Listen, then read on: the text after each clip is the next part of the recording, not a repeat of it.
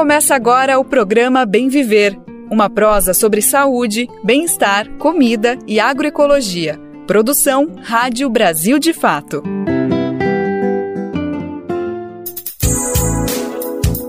Olá! Hoje é quarta-feira, dia 9 de agosto de 2023. É nesse clima de representatividade dos povos originários que estão reunidos em Belém, na cúpula da Amazônia, que começamos mais um Bem Viver. Eu sou a Camila Salmásio e vou te fazer companhia na próxima uma hora.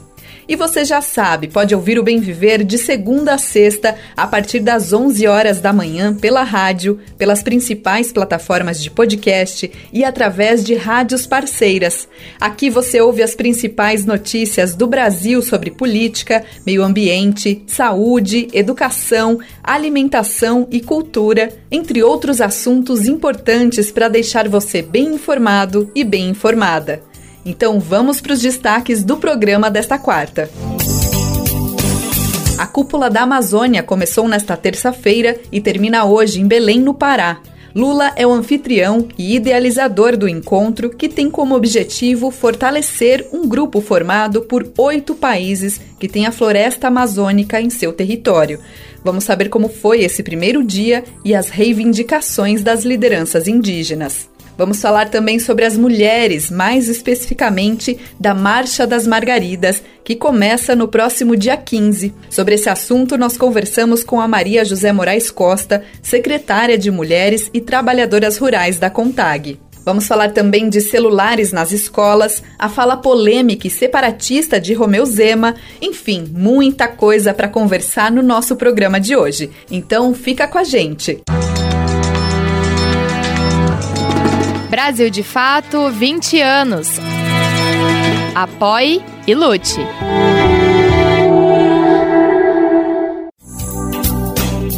Lembrando que o Bem Viver vai ao ar pela Rádio Brasil Atual 98,9 FM na Grande São Paulo e também pela internet, na nossa rádio web, no site radio.brasildefato.com.br mas também dá para ouvir a hora que você quiser. É só acessar o site do Brasil de Fato ou buscar o programa nas principais plataformas de podcast e na rede de rádios parceiras que retransmitem o bem viver em todo o Brasil. A lista de rádios está disponível no nosso site. Já são mais de 100 emissoras fazendo a retransmissão. E se você também quer entrar para essa rede, basta cadastrar acessando radio.brasildefato.com.br. Lá você clica em Como Ser uma Rádio Parceira. Programa Bem Viver. Sua edição diária sobre saúde, bem-estar, comida e agroecologia. Começou nesta terça-feira, dia 8, a agenda oficial da Cúpula da Amazônia. O presidente Lula convocou esse encontro com o objetivo de obter uma posição conjunta pela preservação ambiental dos líderes de todos os países onde tem a presença da floresta amazônica. Bolívia, Colômbia, Guiana, Peru, Venezuela, Equador, Suriname e o Brasil devem assinar uma cooperação regional para a proteção do bioma. O documento vai ter o foco nas mudanças climáticas e na redução das emissões de CO2. A ideia é que esses países amazônicos cheguem unidos nas negociações da 28ª Conferência da ONU para as Mudanças Climáticas, a chamada COP28, prevista para ocorrer no final de novembro deste ano nos Emirados Árabes. Na abertura da cúpula da Amazônia nesta terça-feira, Lula disse que nunca foi tão urgente ampliar cooperação na região. O presidente também afirmou que, abre aspas, a história da Amazônia será medida entre antes e depois da cúpula. Fecha aspas. É, é motivo de muita alegria reencontrar os líderes dos países da América do Sul para tratar da Amazônia este patrimônio comum de nossos países. Desde que o Tratado de Cooperação da Amazônia foi assinado em 1978, os chefes de estados só se encontraram três vezes: em 89, em 1992 e em 2009, todas elas em Manaus. Há 14 anos que não nos reuníamos. É a primeira vez que o fazemos aqui no Pará e a primeira vez num contexto de severo agravamento da crise climática. Nunca foi tão urgente retomar e ampliar essa cooperação. Os desafios da nossa era e as oportunidades que surgem demandam ação conjunta. Lula cobrou apoio de prefeitos e governadores para atingir a meta de desmatamento zero na Amazônia até 2030. Segundo o presidente, o objetivo será atingido na marra. A Articulação dos Povos Indígenas do Brasil, a APIB, também participou de forma ativa na elaboração da programação dos Diálogos Amazônicos, evento com movimentos populares e entidades que reuniu 24 mil pessoas na capital paraense às vésperas do encontro de presidentes. Eles realizaram também uma manifestação antes do início do evento com chefes de estados. As reivindicações levantadas pelos participantes foram reunidas em seis relatórios temáticos que serão entregues aos chefes de Estado na cúpula. Val Eloy Terena, coordenadora executiva da APIB, ressalta que é preciso discutir um dos pontos polêmicos, que é a luta contra a exploração de petróleo na foz do rio Amazonas. Em maio, o Ibama negou o pedido da Petrobras de perfuração na costa do Amapá. Estamos aqui em defesa da Amazônia por uma Amazônia livre do petróleo, por uma Amazônia livre do desmatamento. Seguimos juntos e vamos juntos por uma Amazônia viva. O censo indígena, divulgado nesta segunda-feira pelo IBGE, mostra que o Brasil tem cerca de 1 milhão e 600 mil indígenas, sendo que apenas 697 mil vivem em territórios demarcados. Apesar de avanços com a criação do Ministério dos Povos Indígenas e as cotas em universidades, os indígenas ainda precisam lutar por direitos básicos, como a preservação das áreas demarcadas. A liderança indígena Wanda Witoto, da aldeia Colônia, no alto do Rio Solimões, município de Amaturá, a 909 quilômetros de Manaus, falou sobre as expectativas dos povos originários para o evento. Os nossos governantes que estão aqui nesse estado do Pará possam, de fato, garantir os nossos direitos que foram é, construídos, que já estão garantidos, mas que não são efetivados por nossas lideranças políticas. Nós queremos que esse diálogo da Amazônia seja de fato escutado por nossos representantes e que esses direitos de garantir alimentação, saúde, educação, proteção dos nossos territórios a manutenção das nossas vidas nessa Amazônia, nesse país, eles possam de fato sair do papel e do, da fala, né? Porque só se fala demais e, e na ponta nós somos impactados pela não efetivação das políticas públicas para o nosso povo. Acompanhe a repercussão da Cúpula da Amazônia aqui no programa, no site do Brasil de Fato e nas nossas redes sociais. O governador de Minas Gerais, Romeu Zema, fez uma declaração polêmica e absurda que expõe as desigualdades que existem dentro do nosso Brasil. Zema comparou estados mais pobres a, aspas, vaquinhas que produzem pouco, fecha aspas.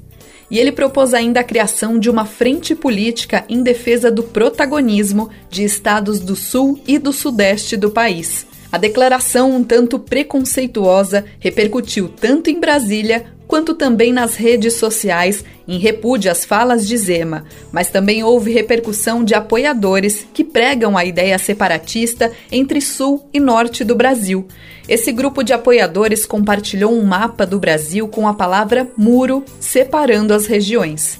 O ministro da Justiça e da Segurança Pública, Flávio Dino, rebateu as falas do governador mineiro. O ministro da Justiça e Segurança Pública, Flávio Dino, classificou Romeu Zema do Novo como traidor da pátria. Isso depois que o governador de Minas Gerais defendeu a união entre os estados das regiões Sul e Sudeste para barrar o avanço dos interesses do Nordeste. Dino escreveu no Twitter que é um absurdo que a extrema-direita fomente divisões regionais. Ele defendeu a união no Brasil e afirmou que a Constituição proíbe criar distinções entre brasileiros ou preferências entre si. Nas palavras do ministro, ao lembrar Ulisses Guimarães, traidor da Constituição é traidor da pátria. Um dia antes, Zema disse que o consórcio Nordeste busca consolidar um protagonismo para garantir força majoritária frente às demais regiões. A afirmação foi feita em entrevista ao jornal O Estado de São Paulo. Em nota, o consórcio Nordeste declarou que o governador tem uma leitura preocupante do Brasil. Para o grupo, ao defender o protagonismo do Sul e do Sudeste, Zema indica um movimento de tensionamento com o Norte e o Nordeste. O texto afirma que são essas as regiões que vêm sendo penalizadas ao longo das últimas décadas pelos projetos nacionais de desenvolvimento. O grupo diz ainda que o consórcio Nordeste, bem como o da Amazônia Legal, busca ampliar a cooperação local Além disso, compartilhar melhores práticas e soluções de problemas comuns e favorecer o desenvolvimento sustentável. A nota cita que o consórcio Nordeste não busca uma guerra com outros estados do país, mas sim compensar desigualdades históricas. Em entrevista ao jornal O Estado de São Paulo, Zema falou sobre a criação do consórcio Sul-Sudeste para fazer frente aos estados do Nordeste. Agora, sob a liderança do governador do Paraná, Ratinho Júnior, do PSD, a organização tem a intenção de desafiar o governo federal e atuar de maneira conjunta no Congresso Nacional sempre que possível. Da Rádio Brasil de Fato, com reportagem de Caroline Oliveira de São Paulo. Locução: Daniel Lamir. No site do Brasil de Fato você pode conferir outra matéria que relembra todas as vezes que Zema foi preconceituoso com a população do Nordeste. E ainda sobre Minas Gerais. Em julho, deputados mineiros entregaram à ministra do Meio Ambiente, Marina Silva, uma proposta de criação de um parque nacional para proteger a área da Serra do Curral das mineradoras.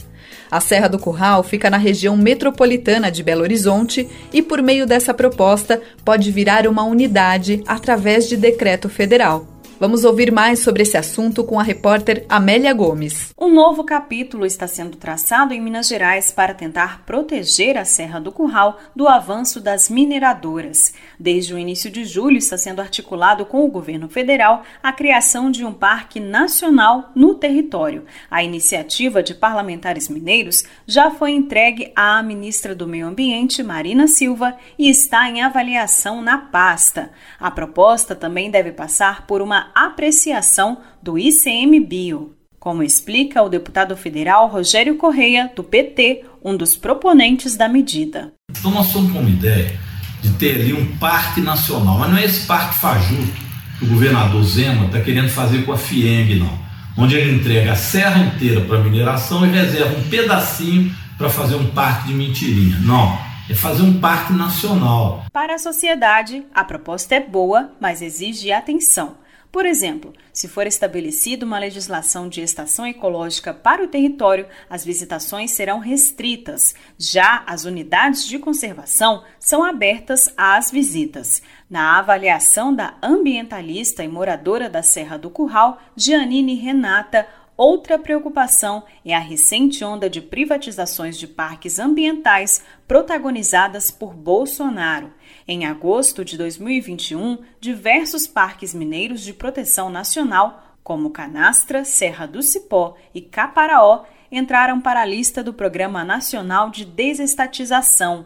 Com a entrega dos patrimônios, alguns desses territórios ficarão sob controle, por exemplo, da mineradora Vale. O Parque Nacional é uma proposta muito interessante, só que é, a gente tem experiências com o Parque Nacional que não são tão positivas. Então, você tem logo ali atrás o maciço, né, Serra do Gandarela, que foi dado como Parque Nacional, mas que durante o processo né, de feitura disso a nível federal, sofreu retaliação né, de um lobby muito pesado, porque não coincidentemente a área que nos importava mais, que era do Sincrinal do Gandarela, ficou de fora da unidade de conservação. Na avaliação da ativista, a única forma de evitar situações como esta é garantindo uma efetiva participação popular na construção do projeto. A gente quer que durante esse processo as pessoas sejam ouvidas, né, de que as instituições que estão aqui sejam incorporadas nesse processo, que o manso e outros quilombos e os terreiros que usam né, a área também sejam incorporados, né,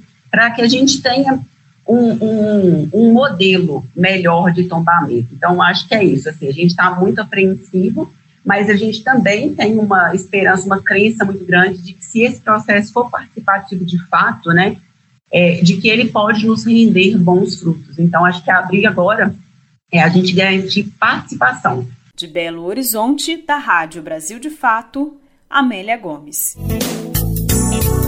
E tem matéria exclusiva do Brasil de Fato. O subprefeito de São Paulo, Rafael Dirvan Martinez Meira, praticou nepotismo ao nomear a cunhada em seu gabinete. Rafael é subprefeito dos distritos de Aricanduva, Formosa e Carrão, bairros da zona leste da capital paulista, e empregou Bárbara Freire Mendes da Silva para um cargo em seu gabinete. O repórter Igor Carvalho traz essa apuração para gente. A locução é de Daniel Lamir. Em maio de 2021, Rafael Dirvan Martinez Meira, subprefeito dos bairros Aricanduva, Vila Formosa e Carrão, em São Paulo, nomeou sua cunhada para o cargo de assessora jurídica do seu gabinete. Bárbara Freire Mendes da Silva assumiu o cargo e recebe uma remuneração mensal de cerca de R$ 9.500. Ela é irmã de Raab Freire, que em janeiro deste ano ficou noiva do subprefeito. Nas redes sociais, Há diversas fotos do casal. A cunhada de Rafael Meira aparece na lista de servidores e contato da Prefeitura de São Paulo, com e-mail corporativo e telefone direto para contato. De acordo com a súmula 13, editada pelo Supremo Tribunal Federal em 2008, a nomeação de cunhados caracteriza nepotismo, pois a Corte considera que há um grau de parentesco em linha colateral em resposta ao Brasil de Fato, a Prefeitura de São Paulo informou que o trabalho diário de Bárbara Freire abre aspas, se delimita ao assessoramento jurídico para a unidade de elaboração de pareceres jurídicos, atendimento das demandas do Ministério Público, Procuradoria-Geral do Município, atendimento aos munícipes e outros. Fecha aspas. A prefeitura afirmou ainda que a nomeação de Bárbara Freire é legal por estar em acordo com um decreto de 2010 assinado pelo presidente Luiz Inácio Lula da Silva do PT em seu segundo mandato. Mas não é verdade. O decreto legisla sobre as nomeações feitas apenas pela Presidência da República.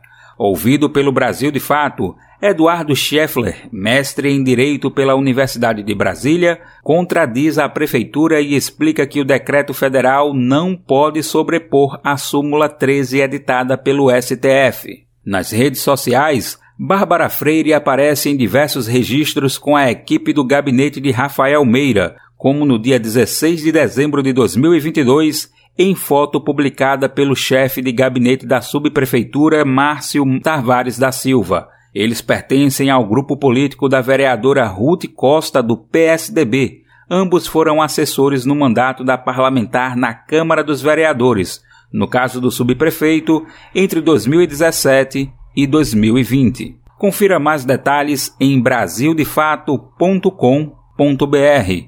Da Rádio Brasil de Fato com reportagem de Igor Carvalho de São Paulo. Locução Daniel Lamir. Nós lembramos aqui no programa dos 10 anos do Estatuto da Juventude e seus impactos. Cerca de 80% das mortes violentas no país são de jovens negros. É o que aponta um estudo do Fórum Brasileiro de Segurança Pública e do Unicef, realizado em 2016 a 2020. Segundo o levantamento, as maiores vítimas são adolescentes entre 15 e 19 anos. Diante desse cenário, mães que perderam seus filhos se tornaram ativistas em defesa da vida da juventude e contra a violência do Estado, como mostra a reportagem especial da Rádio Nacional. Mãe, para muitas mulheres, é verbo. Lutar é quem são, indissociáveis de suas maternidades.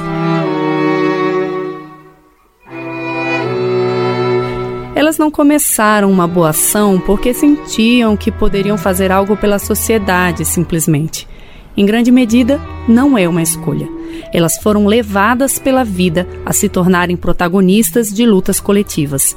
Ao defender o direito à vida dos filhos, acabaram representando grupos inteiros. Como mães obrigadas a construir uma trajetória de luta por serem mulheres pretas, com uma filha ou um filho preto, moradores das periferias do último país a abolir a escravidão nas Américas, o Brasil, que lutam a partir do luto, porque o direito de viver para além da infância e da juventude foi tirado de seus filhos. Estamos falando de mulheres como Ana Paula Oliveira, nascida e criada na favela de Manguinhos, zona norte do Rio de Janeiro, e de seu filho Jonathan, que morreu na tarde de 14 de maio de 2014, aos 19 anos, após deixar a namorada em casa. Ele passou por um local onde havia um conflito entre moradores e policiais e foi atingido com um tiro nas costas. Tiro que a perícia criminal confirma ser da arma de um PM. Assassinou o, o moleque que era cria comigo.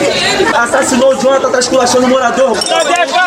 Escureceu, ele chegando dando tiro ali, aí pegou no meu sobrinho. Aqui é, as balas, aqui, ó. A minha filha tá lá, meu Deus, que antes de matarem ele, ele tava sentado no colo da mãe, beijando a mãe. Esse é um trecho do documentário Cada Luto, Uma Luta, do Vitor Ribeiro e da própria Ana Paula, que está disponível no YouTube. As entrevistas foram feitas por uma equipe de jornal que esteve no local pouco depois do assassinato.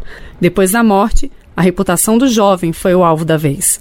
Uma policial, testemunha de defesa do atirador, afirmou que o Jonathan era traficante. A mãe foi obrigada a provar que o filho não merece morrer aos olhos da sociedade. Ana Paula fala sobre isso.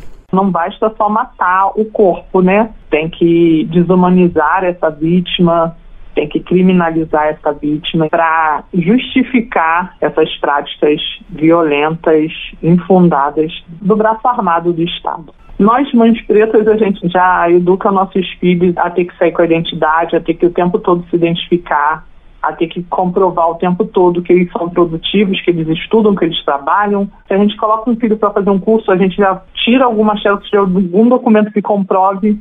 Mesmo assim, eles não têm a vida garantida, entendeu? Que para um jovem branco de classe média ou alta não precisa comprovar que estuda, ele não precisa comprovar que trabalha. Chega de chacina! O contato com outras mulheres que passavam pela mesma perda e a inspiração das Mães de Maio, movimento de São Paulo contra o massacre promovido em 2006, levaram Ana Paula a sair de uma dimensão individual, de uma dor pessoal, para enxergar os padrões do racismo estrutural nas histórias de outras mães e de outros filhos. Ela foi uma das fundadoras do movimento das Mães de Manguinhos. Quando eu saio de Manguinhos e vou participar de outros atos contra o, o extermínio da juventude negra, eu encontro outras mães e aí eu também encontro um pouco da resposta para a pergunta que eu muito me fiz no dia. Por que, que a polícia matou meu filho? Por quê? E eu me, me vejo nelas, né? Porque eram todas mulheres negras, moradoras de favelas, periferias, moradoras da Baixada. E as fotos dos filhos também estampadas nas camisas que elas vestiam, né, eram fotos de jovens negros. E aí eu começo a ter esse entendimento e tenho essa resposta do porquê que meu filho foi assassinado. Ele não estava no lugar errado, não estava na hora errada, ele não tinha feito nada de errado, simplesmente era mais um jovem preto dentro de uma favela. Isso vai causando ainda uma maior revolta dentro de mim, uma maior vontade de, de seguir na luta, de continuar denunciando toda essa violência do Estado, né? Após nove anos da morte de Jonathan, Ana Paula ainda aguarda julgamento do policial que atingiu seu filho. O PM, que já tinha acusação de triplo homicídio à época, responde ao processo em liberdade. Nego drama entre o sucesso e a lama. Em outra comunidade do Rio de Janeiro, a favela do Muquiço, uma mãe também vive sem respostas sobre a perda do filho. A ambulante Bruna Moser. Aos 18 anos, Marcos Luciano foi assassinado, segundo a polícia, em um auto de resistência. Os relatos de testemunhas, no entanto, direcionavam o caso para uma execução. Bruna relembra o dia da morte. Eu estava trabalhando nos Arcos da Lapa de madrugada, três e pouca da manhã, eu vim embora. Às sete horas da manhã, meu telefone tocou, era a madrinha do meu filho. Meu filho morava em Guadalupe com o pai dele, na comunidade do Muquis. ela falou para mim, se arruma e vem para cá agora. E ela estava chorando muito. Eu pensei, aconteceu alguma coisa com meu filho. Aí eu saí daqui da Lapa, desesperada para lá. Quando eu cheguei lá, tinha várias viaturas paradas debaixo do bloco, um monte de gente em volta, um cordão, uma fita, um fio isolando as, as paredes do bloco para ninguém passar e um corpo estendido no, som, no chão, coberto com lençol. Quando eu levantei o lençol, era meu filho, quentinho ainda. Eu abençoei ele, entreguei a vida dele nas mãos de Deus, né? Depois eu fiquei sabendo pelos moradores que moram no bloco da frente que o, o caveirão entrou pela favela, o meu filho estava debaixo do bloco, todo mundo correu, ele correu também, aí ele tomou um tiro no ombro, aí continuou correndo, mas ele perdeu as forças, caiu de joelho, se entregou para a polícia, ficou com a mão pro alto, dizendo que ele era morador, aí a polícia foi e deu um tiro na cabeça dele. Colocaram ele no alto de resistência, como se ele tivesse trocado tiro com a polícia. Tiraram um cartucho de munição do bolso dele, mas a arma até hoje eu não vi, não sei que fim deu. Se teve troca de tiro, ele deveria ter uma arma, não só um cartucho, né? Morto o corpo, foram apagados ainda os últimos vestígios de Marcos. Depois de uma longa jornada entre IML, funerária, velório, papelada para liberar o corpo, o jovem acabou registrado como indigente como explica sua mãe? O marido deve ser analfabeto, ele só sabe ler e escrever o nome dele, entendeu? Algumas coisas assim. Eu nem eu vou a guia que eles deram, eu fui para a igreja com o corpo dele.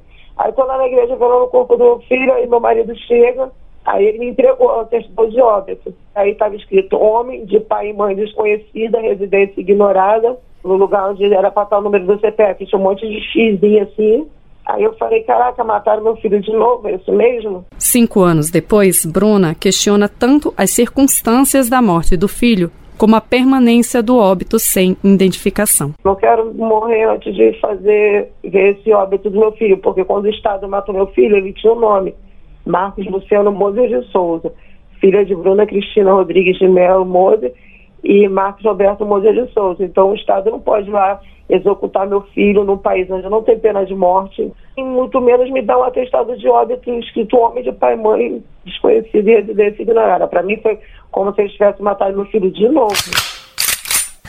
Seja por bala perdida ou achada, agentes de segurança do Estado mataram 6.145 pessoas em 2021 no Brasil, dado mais atual do Anuário Brasileiro de Segurança Pública, divulgado no ano passado. Do total que teve a cor, etnia ou raça identificada, 84% são negros, aproximadamente 5 em cada 6 mortos. Negros são ainda as principais vítimas quando se fala de homicídios em geral, segundo o anuário. Cerca de 78% dos 47.772 assassinatos ocorridos em 2021 vitimaram pessoas pretas ou pardas. São 37.200 pessoas, a maioria jovem e do sexo masculino.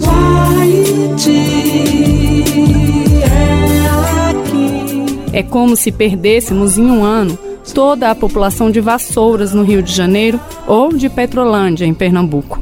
A jornalista e doutoranda em Direitos Humanos e Cidadania pela UNB, Universidade de Brasília, Maíra de Deus Brito, que pesquisa o assunto, aponta que os casos e as estatísticas identificam um modus operandi, revelam um racismo estrutural expresso no extermínio da juventude negra e a impunidade é um dos braços dessa violência. A pesquisadora dá o exemplo das mães de Acari, que se mobilizaram após 11 jovens desaparecerem pelas mãos de um grupo de extermínio em 1990. Me preocupa muito porque é uma, existe uma parcela considerável de agentes do Estado que estão sendo os autores aí dessas mortes. Então a gente também tem que pensar mais uma vez nisso. Por que, que o Estado está permitindo que isso aconteça?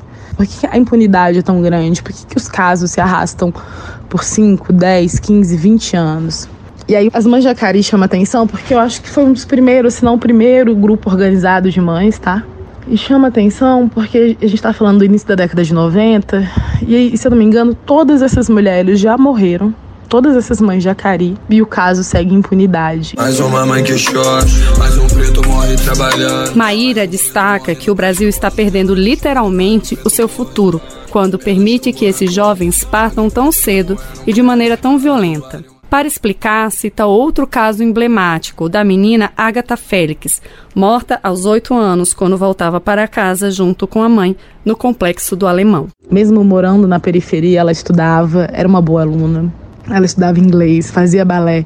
E eu fico pensando assim, com a morte da Agatha, a gente deixou de ter uma futura cientista, porque a Agatha podia se tornar uma cientista. Ela fazia balé, ela podia se tornar uma futura bailarina do Teatro Municipal do Rio de Janeiro. A Agatha, se ela, né, desenvolvesse dons e talentos para arte, a gente podia ter uma futura Dona Ivone Lara.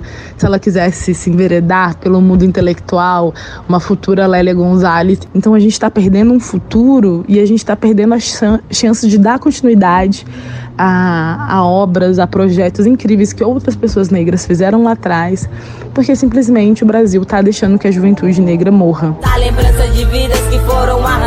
Assim como Ágata, Mirela do Carmo Barreto foi embora cedo pelo tiro que sobrou de mais um episódio policial na periferia. Desta vez na comunidade da Gomeia, em Salvador. Aos seis anos de idade, em 17 de março de 2017, Mirela foi atingida ao lado da mãe, Edneide Barbosa do Carmo, após estender roupa no varal. É Edneide quem conta o que aconteceu e como o caso segue sem uma conclusão. Por volta de oito e meia da noite, estava com ela dentro de casa, aí eu subi a cobertura na laje, né? Fui estender roupa com ela, estendi. Quando eu olhei para baixo, aí eu avistei assim, dois policiais ali embaixo. Quando eu olhei para baixo que eu avistei, eu falei, Mi, vamos sair daqui, que tem dois policiais aqui embaixo. Foi quando eu falei que terminei de falar, deram um tiro de lá de baixo. Aí pegou no braço dela e tá, asfixiou por dentro. Aí quando chegou na UPA da Tan Martins, aí ela não, não resistiu. 12 de maio ela fez 13 anos de idade, né? Como é que eu me sinto? Me sinto um vazio, não consigo me alimentar direito, né? Só tinha ela, planejei ela. Mas está lutando com justiça, né? E pensando até que seria mais rápido, né? Se agora que vai acontecer agora, a segunda audiência de extinção. Como eu vou deixar você se eu te amo? Edneide é uma das mães atendidas pelo projeto Minha Mãe Não Dorme do grupo Odara, Instituto da Mulher Negra. Projeto articula mulheres de periferia e trabalha para não deixar que assassinatos de jovens negros sejam esquecidos pela mídia, pela justiça ou pela sociedade. A coordenadora Gabriela Chante diz que é preciso lutar contra a naturalização dessas mortes, tanto do ponto de vista coletivo como na percepção de cada mãe que vive essa perda. Não é porque são violências que ocorrem há muito tempo, seculares, que elas devem ser normalizadas, naturalizadas. A nossa sociedade foi também colocando isso como parte do nosso cotidiano, como se nosso dia a dia tivesse que lidar com isso e seguir.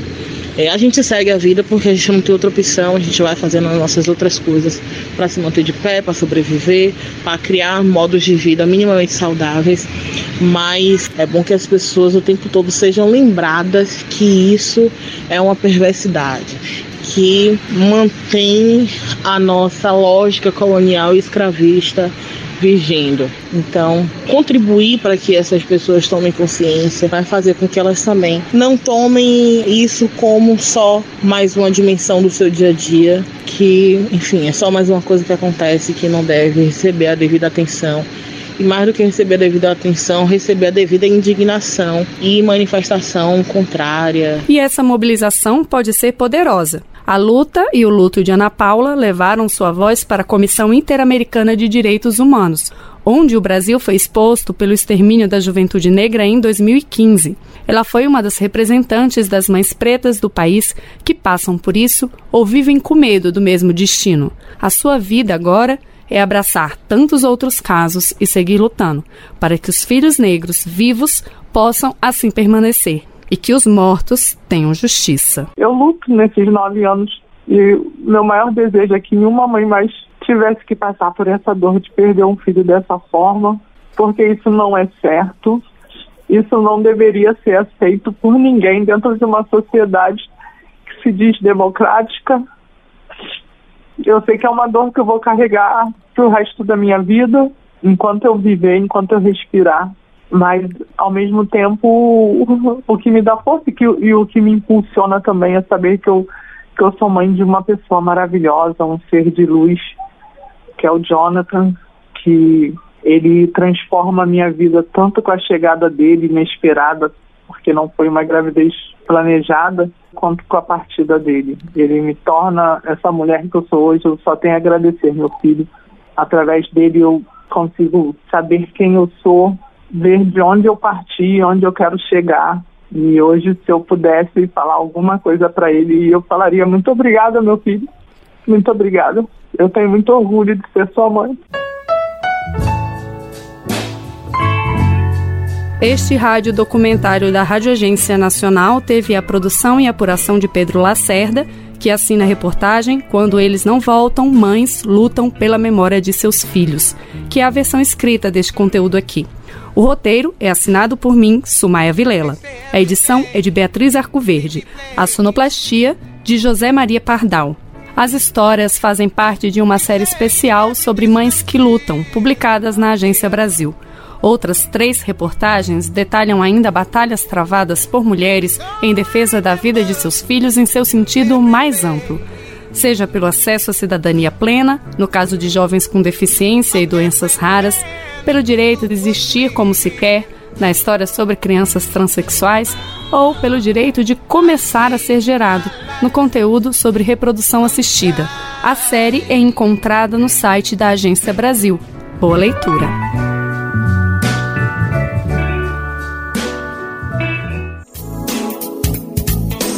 Vamos falar de incentivo à área de cultura? O governo federal publicou uma portaria que institui um projeto para renegociação de dívidas de profissionais e empresas da cultura. O objetivo da proposta é oferecer condições especiais para a quitação dos débitos com os órgãos oficiais.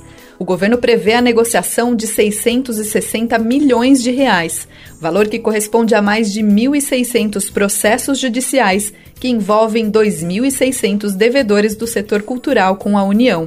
O jornalista Douglas Matos traz detalhes de como vai funcionar e quem poderá acessar. O governo federal, por meio do Ministério da Cultura e da AGU, a Advocacia Geral da União, abriu oportunidade de renegociação de dívidas a profissionais e empresas do setor cultural com órgãos federais. O AGU Procultura já está em funcionamento. A iniciativa será implementada em duas etapas. A primeira já está disponível e envolve débitos com autarquias e fundações públicas da área de cultura. A outra, ainda em elaboração, vai abranger outros órgãos públicos, como o próprio Ministério da Cultura. Neste primeiro momento, serão renegociadas dívidas com os seguintes órgãos: Ancine, Agência Nacional do Cinema, FUNAG, Fundação Alexandre de Guzmão, FBN, Fundação Biblioteca Nacional, FCRB, Fundação Casa de Rui Barbosa, FCP, Fundação Cultural Palmares, Fundage, Fundação Joaquim Nabuco, Funarte, Fundação Nacional de Artes, IBRAM, Instituto Brasileiro de Museus, e IFAM, o Instituto do Patrimônio Histórico e Artístico Nacional.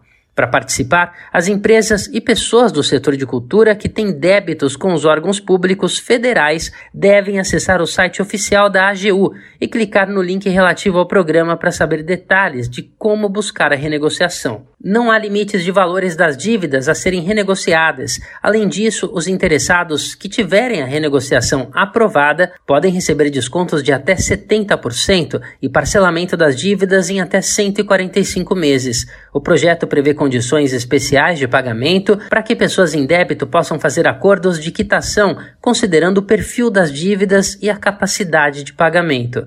O governo espera renegociar dívidas que, somadas, passam de 660 milhões de reais. Segundo a AGU, o projeto surgiu após um diagnóstico de que o setor cultural foi um dos mais impactados pela pandemia de Covid-19, o que levou muitos profissionais e empresas a acumularem dívidas com órgãos e entidades públicas nos últimos anos. De São Paulo, da Rádio Brasil de Fato, locução Douglas Matos.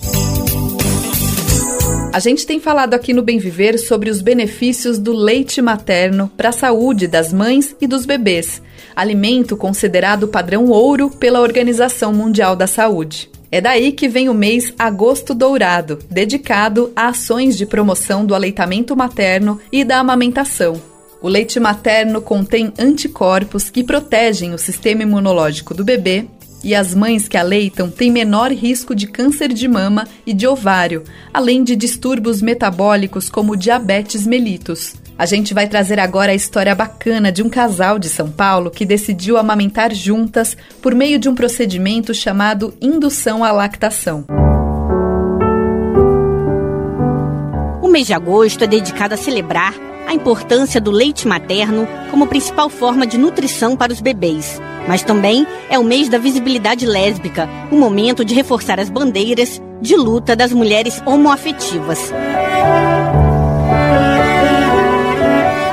Para um casal de São Paulo, o agosto é dourado e arco-íris, um mês de comemoração dupla. Há pouco mais de quatro anos, a escritora Marcela Tiboni e a consultora imobiliária Melanie Grayle decidiram engravidar e amamentar juntas. Quem conta é Marcela. Quando a gente descobriu que eram gêmeos, a gente ficou bastante ansiosa nesse lugar dos cuidados, do trabalho, da divisão de rotina.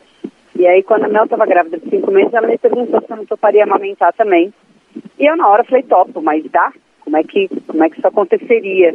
E a gente tinha um desejo enorme e um desconhecimento maior ainda.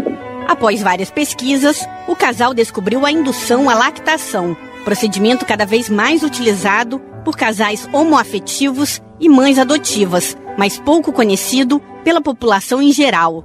Trata-se de uma técnica que estimula a produção de leite por meio do aumento do hormônio prolactina, como explica Mônica Ferbanks de Barros, membro da Comissão de Aleitamento Materno da Federação Brasileira das Associações de Ginecologia e Obstetrícia.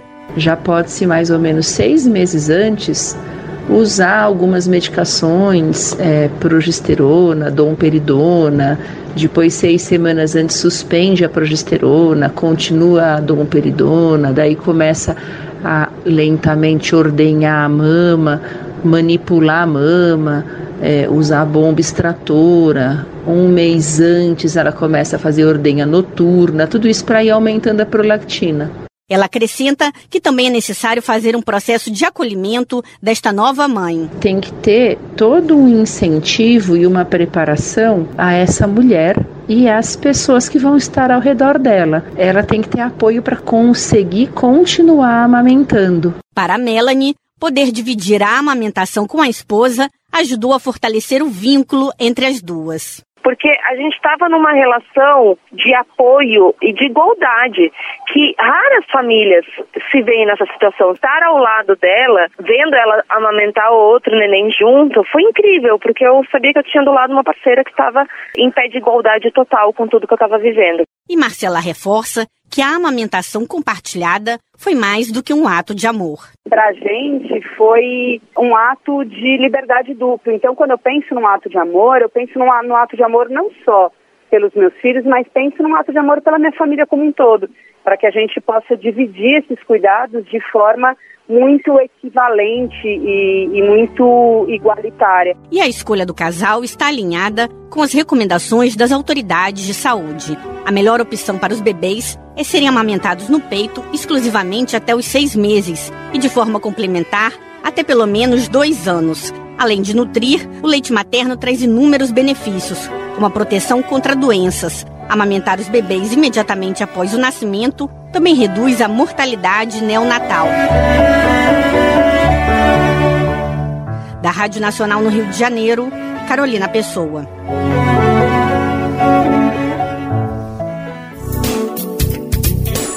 Cada quatro anos, a cor roxa toma as ruas de Brasília em uma das mobilizações mais históricas do nosso país.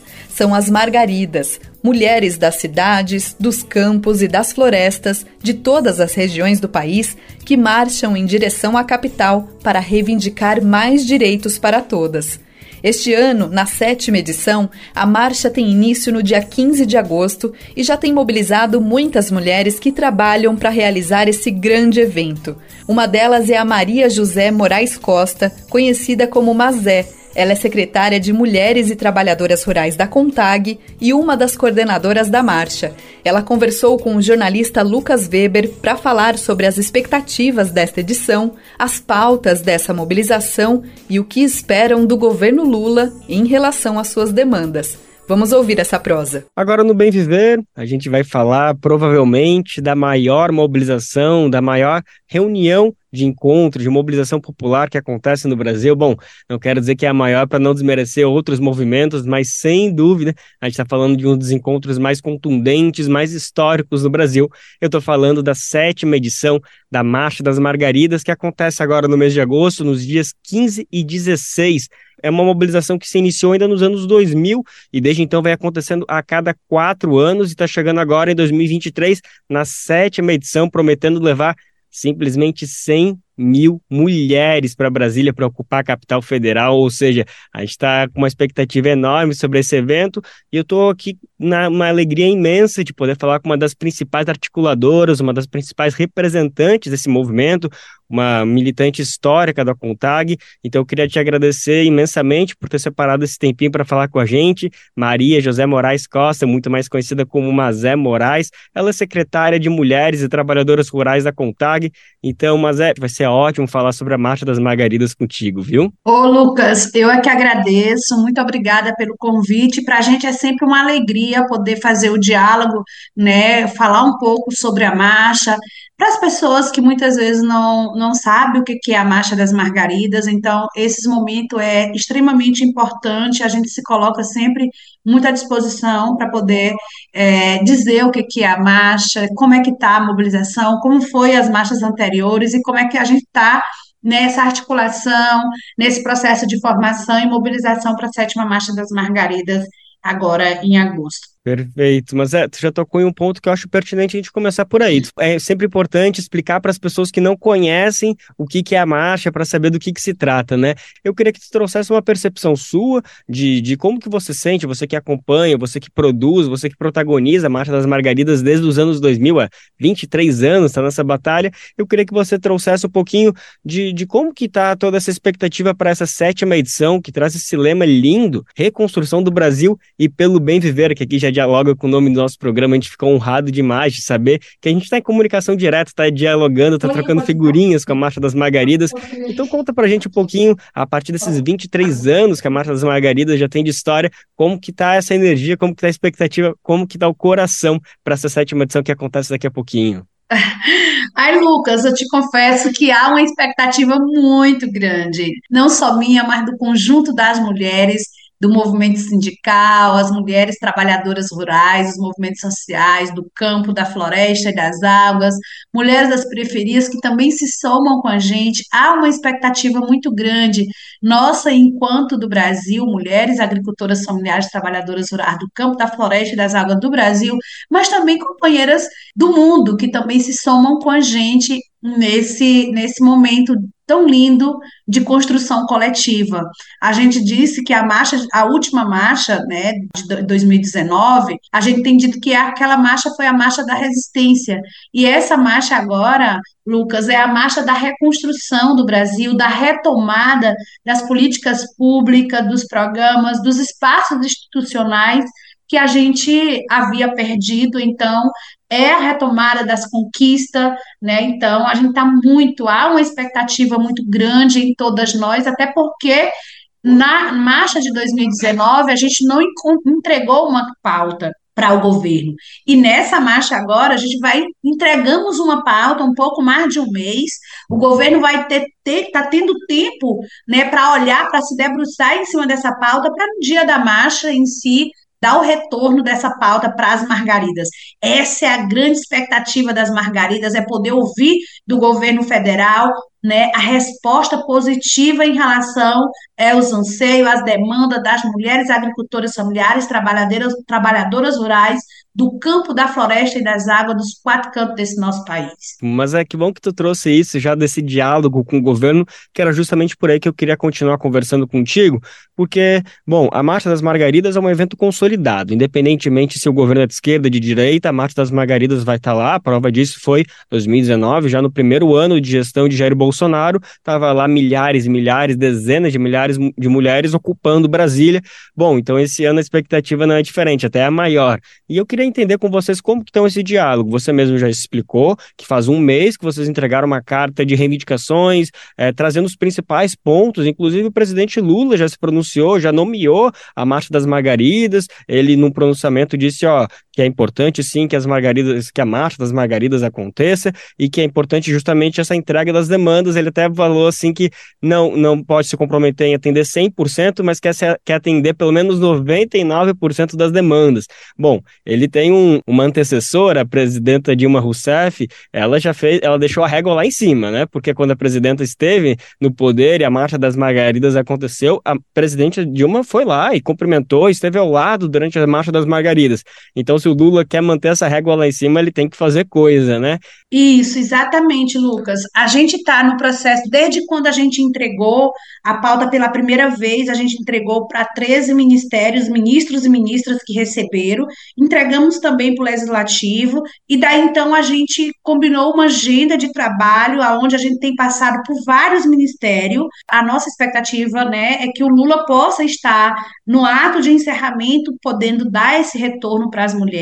Então, o diálogo está sendo muito bom, a gente está sentindo a boa vontade dos ministérios que são é, ou direto ou indiretamente ligados, que tem relação na pauta. A nossa pauta ela foi construída em cima de 13 grandes eixos temáticos e que tem a ver, né? Tem articulação, não é uma pauta que está específica dentro do ministério, mas tem articulação com outros ministérios, com um ou com outro, nesse sentido de poder ter anúncios importantes e que impactam de forma positiva na vida da agricultura familiar lá no seu território. Então, para a gente, eu, eu, realmente, enquanto coordenação aqui, estou com uma expectativa muito boa de que possa sair, de fato, anúncios bem potentes para as mulheres e que saia, é claro, da, da boca do próprio presidente Lula, que é o que está sendo já dialogado para estar com gente no ato de encerramento no dia 16, lá na frente do Congresso Nacional. Mas é, não precisa detalhar todos os pontos, mas poderia trazer para a gente pelo menos uma pincelada de quais foram as reivindicações entregues há mais de um mês aí para o presidente Lula, para todo o governo, quais são as expectativas, assim, de maneira mais prática, o que, que é esperado uhum. do governo federal nesse anúncio do dia 16? O que a gente espera, por exemplo, a nossa pauta, como eu disse, ela foi construída em cima de 13 grandes eixos, né? O eixo sobre, a gente traz pautas muito fortes em relação à questão ponto da, da agroecologia, da soberania e segurança alimentar e nutricional, nós estamos vendo um país que, de novo, o Brasil voltou para o mapa da fome. Então, trabalhar a questão da alimentação né, é fundamental. Então, é um dos temas, e, e uma alimentação saudável a partir da agroecologia, então a gente traz muito esse tema da questão da alimentação saudável, a gente traz o ponto também da, da saúde, né, porque a gente sabe o quanto nossas mulheres, a dificuldade que as nossas companheiras têm do acesso à saúde lá nos seus diversos territórios, rincões, comunidade, onde quer que elas estejam, a questão da previdência, assistência social pública, universal e solidária, porque temos muitos problemas em relação à previdência Previdência com muitas é, demandas, filas quilométricas em relação a salário maternidade, a benefício salário maternidade, auxílio doença, a própria aposentadoria. Então, tudo isso a gente está trazendo muito forte. A gente está trazendo temas, né, propostas né, de pauta em relação à questão da democratização do acesso à terra, a garantia dos direitos territoriais e meritórios, que também para nós é uma das pautas que custa muito caro, que desde a, das nossas primeiras, da primeira marcha que a gente pauta, a questão do direito à terra, né, porque sem ter terra não tem como produzir alimentos de qualidade, alimento saudável, então a gente traz isso muito forte também, a gente traz o tema, o, o debate da questão da, do, do debate do fim da violência contra as mulheres, nós sabemos que o Brasil está cada vez mais com um número muito alto de feminicídio, de violência contra as mulheres. Então, é uma pauta muito forte também, sabe, Lucas, que a gente traz nesse momento. Uma outra coisa é as questões ambientais. Né? A gente consegue perceber como tem o, o debate tem, tem ganhado força e como tem se avançado a questão das questões ambientais no nosso país. Então, a gente precisa olhar com mais com mais atenção à proteção da natureza, com justiça ambiental e climática, é um dos da, das nossas pautas, inclusive no dia que a gente entregou, a própria ministra já olhava para a pauta e dizia, ó, que tem cinco grandes eixos que tem tudo a ver com o Ministério do Meio Ambiente. Então a gente traz com muita força essas questões ambientais no nosso país, né? Uma outra coisa também que a gente está batendo muito forte é essas questões mesmo da, da educação pública, não sexista, antirracista, da educação do e no campo, porque nós também sabemos do anseio que o nosso, as nossas mulheres têm da educação no campo e do campo.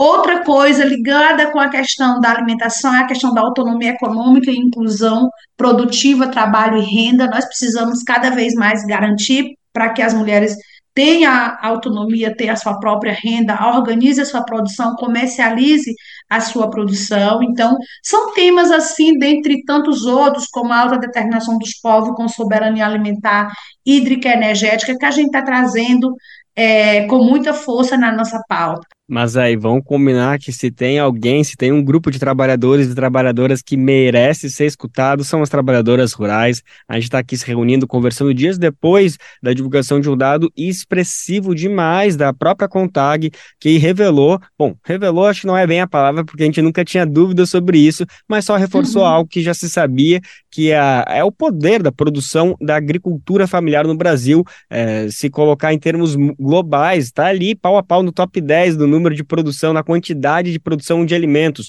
Só a agricultura familiar do Brasil representa a oitava maior produção do mundo inteiro, mas é isso é só um número que reforça, que coloca um peso nas costas do presidente Lula, de todo o governo, de que essa categoria precisa e merece ser ouvida, né, Mazé? Exatamente. E as mulheres, Luca, têm um papel fundamental, extremamente importante na produção de alimentos saudável, né? A partir dos seus quintais produtivos, né? Então, assim, para a gente, é mais do que nunca precisa ser valorizado dada, visibilidade e potencializar essa que é uma, uma potência no nosso país, que é a agricultura familiar, e que nós, mulheres, né, fazemos essa agricultura familiar, é quem conservamos a sociobiodiversidade, os bens comuns, as sementes, né? Então, assim, para nós é fundamental e é necessário e urgente que o presidente cada vez mais possa é, valorizar, priorizar, potencializar a nossa, é, investir na agricultura familiar, porque é quem de fato produz comida de verdade, aquela comida que vai para a mesa da nossa sociedade brasileira, né? São os agricultores, as agricultoras familiares, sobretudo nós, mulheres, é, trabalhadoras rurais. Obrigado por compartilhar todas essas informações. Foi ótimo falar contigo mais uma vez. Eu que te agradeço, Luca. Nos colocamos à disposição. Conto com vocês aí para estar tá na marcha nos dois dias com a gente. E aí eu finalizo reforçando o convite, mas também dizendo, Lucas, te agradecendo e colocando aqui para você, e de repente você pode nos ajudar a divulgar. Nós temos uma campanha de financiamento coletivo, que é a marcha. As mulheres é que luta a partir de vender o ovo da galinha, a macarronada, o bazar, a feijoada, para poder garantir a vinda delas até aqui. E está rolando uma campanha muito legal e a gente precisa é, chegar na nossa meta, e para chegar à nossa meta, a gente precisa que os nossos amigos, as nossas amigas doem. Então, para doar, basta é, entrar no, no site benfeitoria.com barra Marcha das Margaridas 2023. Então, se você quer que mais uma Margaridas venha aqui em Brasília, marchar em Brasília, você pode doar benfeitoria.com barra Marcha das Margaridas 2023. Grandioso abraço e nos colocamos à disposição sempre. Muito obrigado, Mazé. Vou repetir aqui, ó, benfeitoria.com barra Marcha das Margaridas 2023. Ó, gente, vamos acessar, vamos contribuir, vamos fortalecer para esse movimento muito importante. Bom, eu acabei de conversar com Maria José Moraes Costa, mais conhecida como Mazé Moraes. Ela é secretária das Mulheres Trabalhadoras Rurais da CONTAG, a Confederação Nacional das Trabalhadoras na Agricultura. Ela é uma das, ela é uma das responsáveis pela sétima edição da Marcha das Margaridas, evento que iniciou nos anos 2000 e acontece a cada quatro anos, reunindo dezenas, dezenas de milhares de mulheres em Brasília. E esse ano a intenção é que reúna mais de 100 mil pessoas em Brasília nos dias 15 e 16 de agosto programa Bem Viver está chegando ao fim, mas a gente se fala e se ouve de novo amanhã, no mesmo horário, a partir das 11 horas da manhã. Você pode nos ouvir na Rádio Brasil Atual 98,9 FM na Grande São Paulo ou no nosso site radio.brasildefato.com.br. O programa vai ao ar em diversas rádios pelo país. A lista completa de emissoras que retransmitem o Bem Viver você encontra no nosso site, na matéria de divulgação diária do programa. E aproveitamos para agradecer esses veículos por estarem com a gente. O Bem Viver também fica disponível como podcast no Spotify, Deezer, iTunes e Google Podcasts. Este programa teve apresentação de Camila Salmásio e roteiro de Anelise Moreira. Edição e produção de Daniel Lamir e Douglas Matos. Trabalhos técnicos de André Paroche, Adilson Oliveira e Lua Gattinone. Direção de programas de áudio Camila Salmásio, coordenação de rádio e TV Monize Ravena, direção executiva Nina Fidelis e apoio de toda a equipe de jornalismo do Brasil de Fato. Você ouviu o programa Bem Viver, uma prosa sobre saúde, bem-estar, comida e agroecologia. Produção Rádio Brasil de Fato.